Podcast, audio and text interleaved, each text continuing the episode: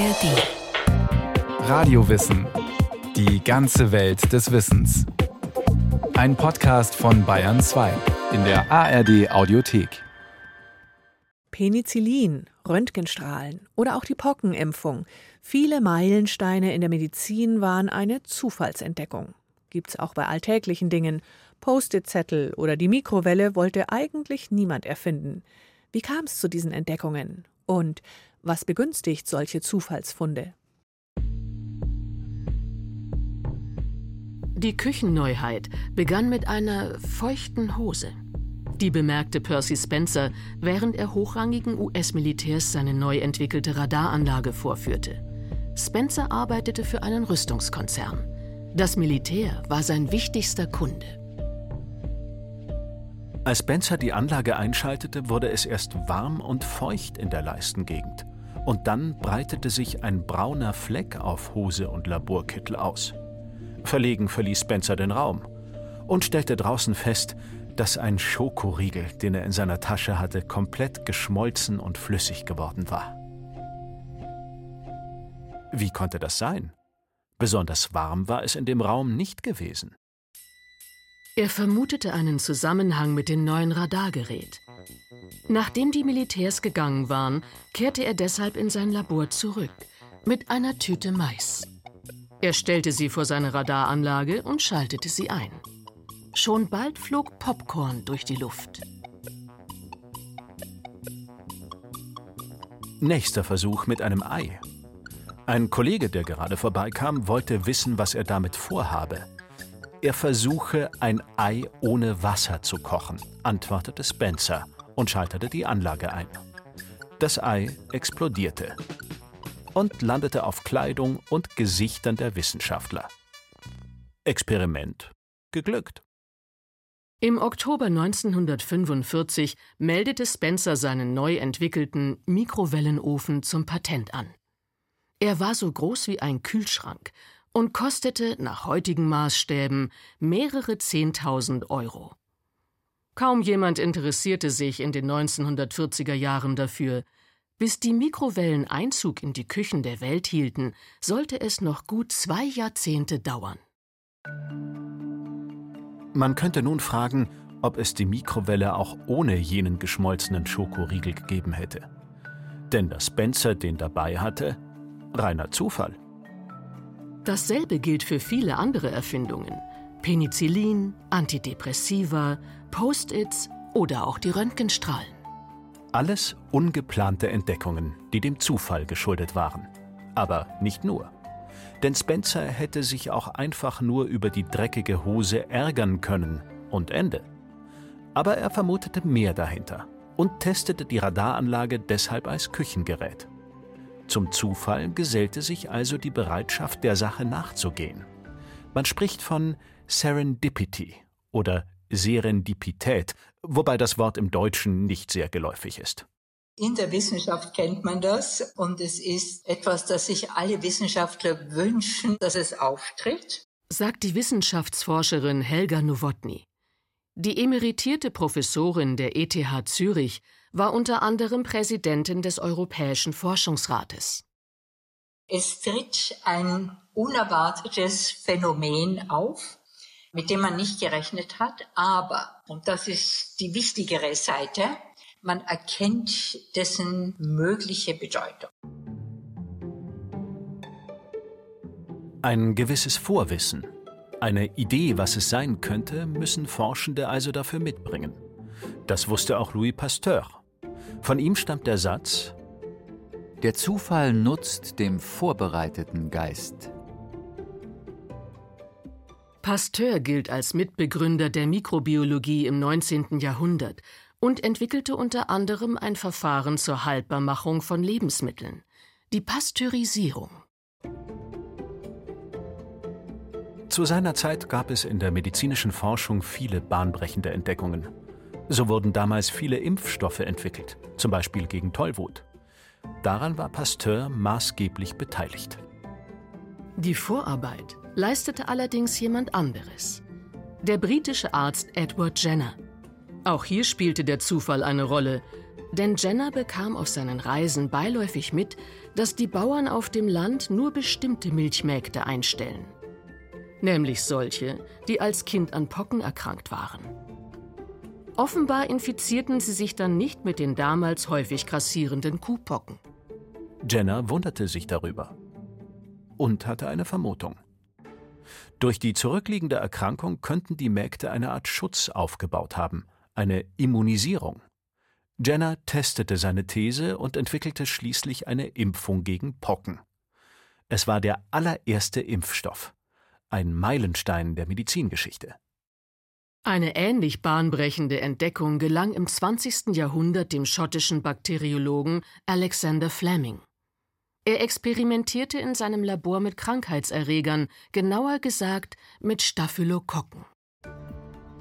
Schlampig wie Fleming manchmal war, entsorgte er die Petrischalen mit den Bakterienkulturen vor seinem Urlaub nicht, sondern ließ sie einfach offen auf seinem Labortisch stehen. Zurück aus den Sommerferien staunte er dann nicht schlecht. Da ist dann Schimmel gewachsen und da kam dann auf einmal eben die Idee, Mensch, das scheint ja eine Funktion zu haben, die wir gar nicht gesehen haben vorher. Sagt der Wirtschaftswissenschaftler Christian Busch. Er ist Professor an der New York University und Autor des Buches Erfolgsfaktor Zufall. Dort, wo der Pilz in der Petrischale gewachsen war, gab es keine Bakterien mehr. Irgendetwas im Pilz hatte sie offenbar abgetötet. Ein Kuriosum. Fleming gelang es, die bakterientötende Substanz zu extrahieren. Ihre Wirkung testete er wieder und wieder. Mit Erfolg. Und so ist dann Penicillin entstanden. Das allererste Antibiotikum, mit dem man tödliche Seuchen wie Diphtherie oder Tuberkulose endlich behandeln konnte. Impfungen und Antibiotika. Man kann wohl mit Fug und Recht behaupten, dass die Welt ohne diese beiden Entdeckungen heute anders aussehen würde. Sie haben nicht nur neue Forschungsgebiete eröffnet, sondern auch Millionen Menschen das Leben gerettet. 1945 bekam Fleming zusammen mit zwei anderen Forschern den Nobelpreis für Medizin. Übrigens nicht das einzige Mal, dass es die höchste wissenschaftliche Auszeichnung für eine mehr oder weniger zufällige Entdeckung gab. Ein weiteres Beispiel für eine Nobelpreis gekrönte Entdeckung sind die sogenannten Hochtemperatur-Supraleiter.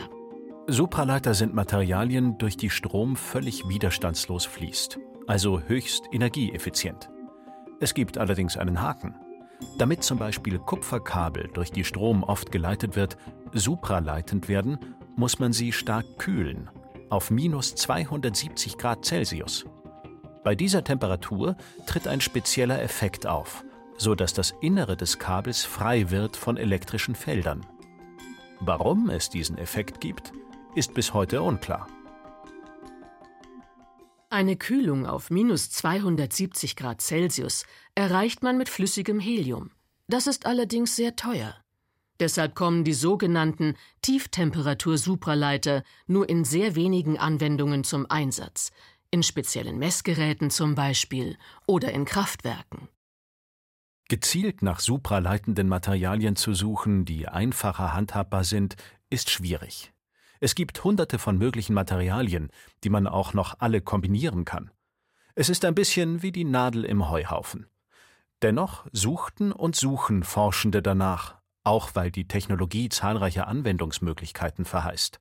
Unvorstellbar schnelle Computerchips, höchst effiziente Speicher für die Stromproduktion oder verlustfreie Stromnetze. Auch die Physiker Alex Müller und Georg Bednorz experimentierten in den 1980er Jahren mit supraleitenden Materialien. Nach jahrelanger erfolgloser Forschung hatten sie einen Durchhänger.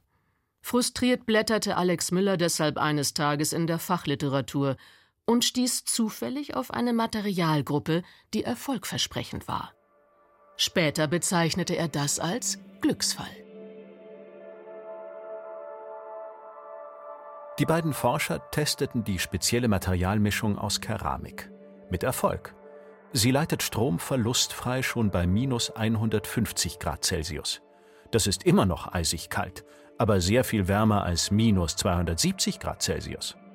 Deshalb spricht man von Hochtemperatur-Supraleitern. Minus 150 Grad Celsius erreicht man zum Beispiel mit flüssigem Stickstoff.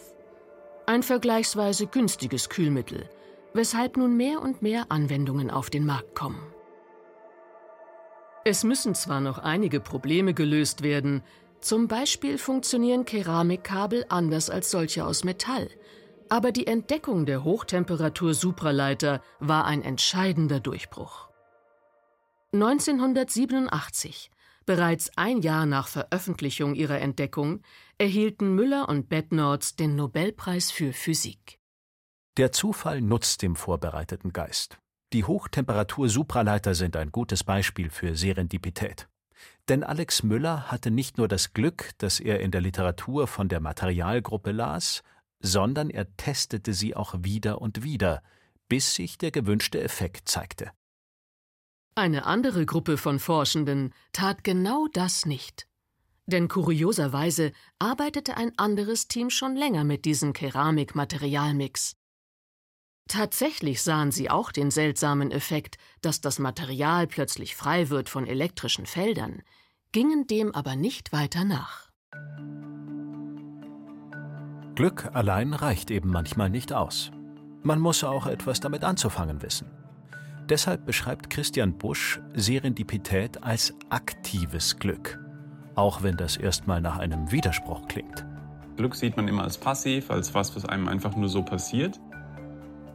Der aktive Part ist dann, etwas draus zu machen. Und genau das gelingt manchen Menschen besser als anderen.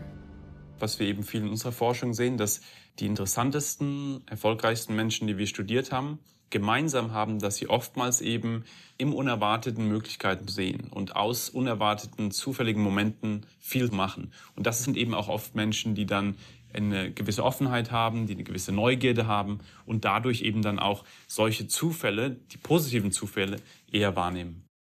Denn man kann sich über Unerwartetes, über Dinge, die anders laufen als geplant, ärgern. Oder man kann fragen, warum sie passieren und was dahinter stecken könnte. Denn von Zufall oder Glück spricht man ja erst im Nachhinein, wenn sich aus dem Unerwarteten etwas Positives entwickelt hat. Dass auch so eine Zeitdimension drin ist. Also dass im Prinzip, wenn jetzt was richtig schlimm aussieht, ja, vielleicht ein Experiment, was nicht geklappt hat oder irgendwas, was man vielleicht vergeigt hat, dass man dann vielleicht doch in fünf Jahren zurückschaut und sagt, vielen Dank, dass mich das damals in eine andere Richtung gelenkt hat, die jetzt eigentlich ja noch spannender ist, sonst wäre ich da immer irgendwie auf Schmalspur gefahren und dann hätte es nie was richtig Interessantes ergeben. Etwas richtig Interessantes ergeben hat sich auch aus einer Medikamentenstudie des US-Pharmakonzerns Pfizer. Die haben Menschen Medikation gegeben gegen Herzkrankheit, Angina, und haben dann gesehen, dass die männlichen Probanden die Medikation im Test nicht zurückgeben wollten. In die Labore wurde sogar eingebrochen, um das Medikament zu stehlen. So etwas hatte man bei Pfizer noch nicht erlebt. Und dann haben sie sich gefragt, Mensch, was geht denn hier vor? Und dann haben sie herausgefunden, ja Mensch, deren Sexualleben scheint sich ja hier komplett verbessert zu haben. Sie testeten den Wirkstoff an Männern mit Erektionsstörungen. Ein voller Erfolg. Noch während der Erprobungsphase bekam Pfizer zahlreiche Dankesbriefe beglückter Männer. Und so haben sie dann eben nach und nach Viagra quasi als Medikament entdeckt. Tatsächlich ist es gar keine Seltenheit, dass aus unerwarteten Nebenwirkungen neuartige Medikamente entstehen. Auf diese Weise entdeckten Forschende zum Beispiel bestimmte Antidepressiva, die sogenannten Serotonin-Wiederaufnahmehämmer. Man hatte sie Tuberkuloseerkrankten verabreicht und beobachtete dann, dass die Patientinnen und Patienten mitunter sehr fröhlich wurden. Auch Botox war ursprünglich nicht als Faltenkiller gedacht. Bereits vor über 200 Jahren berichtete ein Arzt über Vergiftungserscheinungen nach dem Verzehr schlecht gewordener Würste. Man nannte das Gift damals Botulinum, nach dem lateinischen Namen für Wurst. Anfang der 1980er Jahre erkannte der Amerikaner Alan Scott den therapeutischen Nutzen des Wirkstoffs. Denn in sehr geringen Mengen ruft er Lähmungen der Muskeln hervor. Scott behandelte damit erfolgreich zuckende Augenlider und spastische Erkrankungen. Dabei zeigte sich hin und wieder ein netter Nebeneffekt. Nach Behandlungen im Gesicht sah dieses auffällig geglättet aus. Unter dem Namen Botox wurde der Wirkstoff dann zum Hit. Und auch ein Medikament, das eigentlich für Menschen mit Diabetes gedacht ist, zeigte unerwartete Nebenwirkungen, und zwar drastischen Gewichtsverlust. Inzwischen ist die Abnehmspritze, so wird das Medikament oft genannt, auch hierzulande auf dem Markt. Es enthält den Wirkstoff Semaglutid, das den Blutzucker reguliert. Das ist ein im Menschen natürlich erzeugtes Hormon. Aber wenn man das in einer sehr hohen Dosis anwendet, dann verlieren die Leute den Appetit.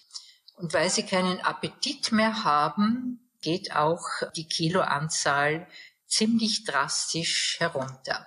Also es ist ein Renner, weil es besonders in den USA so viele übergewichtige Menschen gibt, die dieses Medikament nehmen. Weshalb Medizinerinnen und Mediziner inzwischen davor warnen, dass aus dem Medikament eine Art Lifestyle-Produkt wird. Denn wie jedes Arzneimittel kann auch die Abnehmspritze schwerwiegende Nebenwirkungen haben. Drastischer Gewichtsverlust, plötzlich gute Stimmung, weniger Erektionsstörungen. Solche auffallenden und angenehmen Nebeneffekte machen es vergleichsweise leicht, den zusätzlichen therapeutischen Nutzen zu erkennen. Aber nicht immer liegen die Dinge gleich so auf der Hand. Das zeigt die Geschichte der Post-its, also der kleinen Zettel, die man überall dran kleben und wieder abziehen kann. Eigentlich wollten die Mitarbeitenden des Unternehmens 3M genau das Gegenteil erreichen. Dann haben sie gesagt, Mensch, wir wollen einen Klebstoff finden, der so stark wie möglich ist. Und dann haben sie herumprobiert, herumprobiert und irgendwann realisiert, Mensch, eigentlich das Gegenteil, ein schwacher Klebstoff kann eigentlich viel spannender sein. Bis zu dieser Erkenntnis dauerte es allerdings eine Weile. Zunächst taten sie bei 3M den schwachen Klebstoff als nutzlos ab. Wer bitteschön braucht denn sowas? Fragte die Marketingabteilung. Starke Klebstoffe seien doch gefragt, nicht schwache. Dennoch arbeitete ein gewisser Arthur Fry bei 3M weiter an den kleinen Klebezetteln. Er war von ihrem Nutzen überzeugt, auch weil er sie selbst so praktisch fand. Fry sang im Kirchenchor und hatte das Problem, dass er in Gesangsbüchern und auf Notenblättern Markierungen anbringen wollte, ohne Spuren zu hinterlassen. Schließlich überzeugte Fry die Abteilung Bürobedarf bei 3M, eine kleine Charge zu testen. Ende der 1970er Jahre verschickten sie deshalb einige hundert gelbe Blöcke. Bald schon meldeten sich begeisterte Anrufer, um mehr zu ordern. Heute kleben die gelben Zettel überall. Auf Computern, Türen, Kühlschränken und erinnern an mehr oder weniger wichtige Dinge. Eine kleine, aber geniale Erfindung, die fast untergegangen wäre.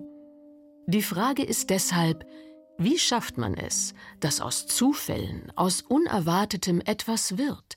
Ein Medikament, ein neues Produkt, eine Innovation. Christian Busch meint, dass man das trainieren kann.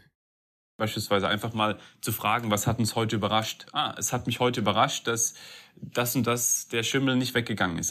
Und wenn man sich das ein paar Mal ab und zu fragt, im Team oder alleine, dann schaut man auch ein bisschen mehr nach dem Unerwarteten. Auch ein Wechsel der Perspektive kann hilfreich sein. Vielleicht weiß der Chemiker nicht, was dieser seltsame Effekt zu bedeuten hat, aber die Physikerin hat eine Idee. Oder die Herzspezialisten sind ratlos, aber der Laborassistent sieht in den Tabellen, dass vor allem weibliche Probanden das Medikament zurückschicken. Und man kann die Ungewissheit ein Stück weit einplanen.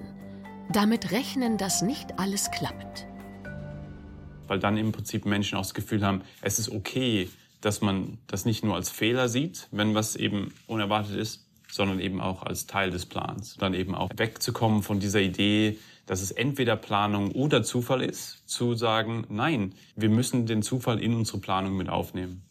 In der Wissenschaft ist das allerdings nicht so leicht, denn Forschung ist teuer. Einfach mal im Labor experimentieren und schauen, ob was Spannendes dabei herauskommt, so läuft es leider nicht. Man muss natürlich planen. Wissenschaft ist eine Organisation.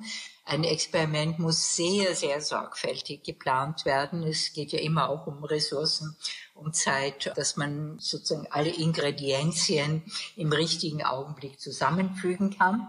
Man muss, wenn man in größeren Teams arbeitet, und das wird ja jetzt immer wichtiger in der Wissenschaft, sehr genau sich überlegen, in welcher Weise kann man ein Team zusammenführen und so weiter. Aber wenn ich zu viel plane, dann ist auch kein Raum mehr da, Dinge zu entdecken, an die ich nicht gedacht habe. Und die Welt ist nach wie vor voll mit vielen, vielen Dingen, die wir nicht wissen. Insofern braucht es auch hier ein gesundes Gleichgewicht. Außerdem geht es in der Forschung in der Regel um öffentliche Gelder. Und die sind oft knapp. Tatsächlich müssen Wissenschaftlerinnen und Wissenschaftler, die eine Förderung beantragen, oft sogar im Vorhinein schon angeben, was sie als Ergebnis erwarten. Und auf der Seite der Forscher und Forscherinnen entsteht dann so der Druck, naja, ich muss schon alles im Vorhinein wissen, ansonsten sagen die, naja, also wenn ihr das noch gar nicht wisst, warum reicht ihr dann ein? Raum für etwas Unerwartetes, für Serendipität bleibt da kaum. Ein Dilemma, das man inzwischen aber erkannt hat. Die Natur ist unberechenbar, die soziale Welt ist unberechenbar. Also ich muss erwarten, dass nicht alles nach Plan läuft. Und daher wird jetzt in manchen Institutionen sozusagen auch ein Risikomanagement eingefordert. Was passiert mit eurem Projekt, wenn das, was ihr euch vorstellt, so nicht umsetzbar ist? Nicht gibt es dann einen Plan B? Was macht ihr dann? Eine gute Entwicklung meint Helga Nowotny. Es stärkt zumindest das Bewusstsein bei allen Beteiligten. Es können Dinge auftreten, mit denen man nicht gerechnet hat. Also, dass man zumindest diesen Schritt von vornherein einbaut und sagt, also für den Fall, dass das nicht geht, ich habe einen Plan B. Und wer weiß, vielleicht gibt es für den Plan B irgendwann sogar einen Nobelpreis. Aus Versehen genial. Maike Broska hat gezeigt, was alles mit Hilfe des Zufalls entdeckt und entwickelt wurde. Wir hätten auch noch Radiowissen-Folgen über andere geniale Erfindungen wie die Kunstfaser zum Beispiel oder das Mikroskop. Alles zu finden in der ARD Audiothek und wo es sonst Podcasts gibt. Viel Spaß beim Stöbern.